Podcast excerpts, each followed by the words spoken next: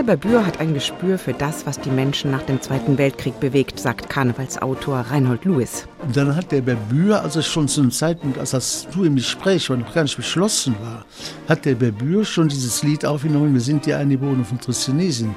Und als die Drehzone dann kam, war das Lied schon fertig. Und der war natürlich damit absolut im Trend und toll. Heidi, Schimmelan, Schimmelan, Schimmelan, Schimmelan. Heute ein Evergreen in der Session 1948-49, der Schlager schlechthin. Jeder kennt ihn damals und das macht ihn brisant.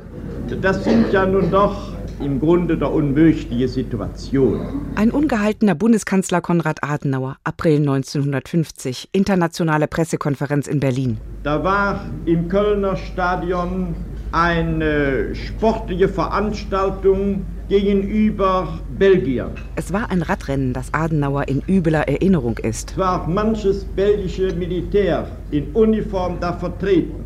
Und schließlich wurde Nationalhymnen angestimmt. Und die Musikkapelle, die offenbar einen sehr tüchtigen und geistesgegenwärtigen Kapellmeister gehabt hat, die hat ohne besonderen Auftrag als die deutsche Nationalhymne angestimmt werden sollte, das schöne Karnevalslied angestimmt, ich bin ein Einwohner von Trizonesien. Was hätte der Kapellmeister auch tun sollen? Eine Nationalhymne gibt es in der jungen Bundesrepublik noch nicht. Das Deutschlandlied ist zu der Zeit verboten. Und Adenauer kann sich bislang nicht mit seinem Vorschlag durchsetzen, nur die dritte Strophe des Deutschlandliedes als Hymne zu nehmen statt der ersten Strophe, die für den Nationalsozialismus steht. Stattdessen also Wir sind die Eingeborenen von Trizonesien. Und es soll noch schlimmer kommen. Als Adenauer in Chicago zum Staatsbesuch empfangen wird, spielt die Kapelle wieder einen Schlager von Berbür. Heidewitzka, Herr Kapitän.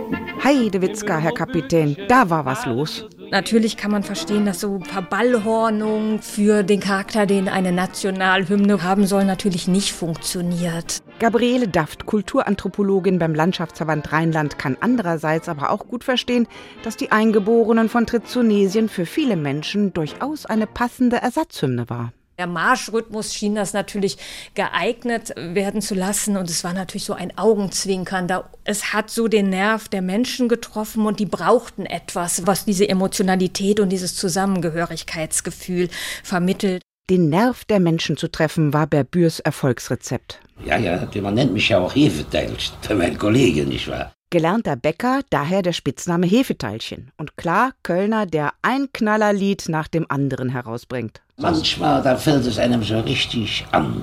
Wenn einer so plötzlich anfällt, das habe ich immer meistens Erfolg mit gehabt. Auch Adenauer wird Erfolg haben und sein Hymnenproblem lösen mit der dritten Strophe des Deutschlandliedes. Und Berbür wird bis zu seinem Tod mehr als 120 Lieder schreiben, mit denen er die Kölschen Charts erobert. Wir sind die Eingeborenen von Prinz Heidi, Schimmelan, Schimmelan, Schimmelan, Schimmelan.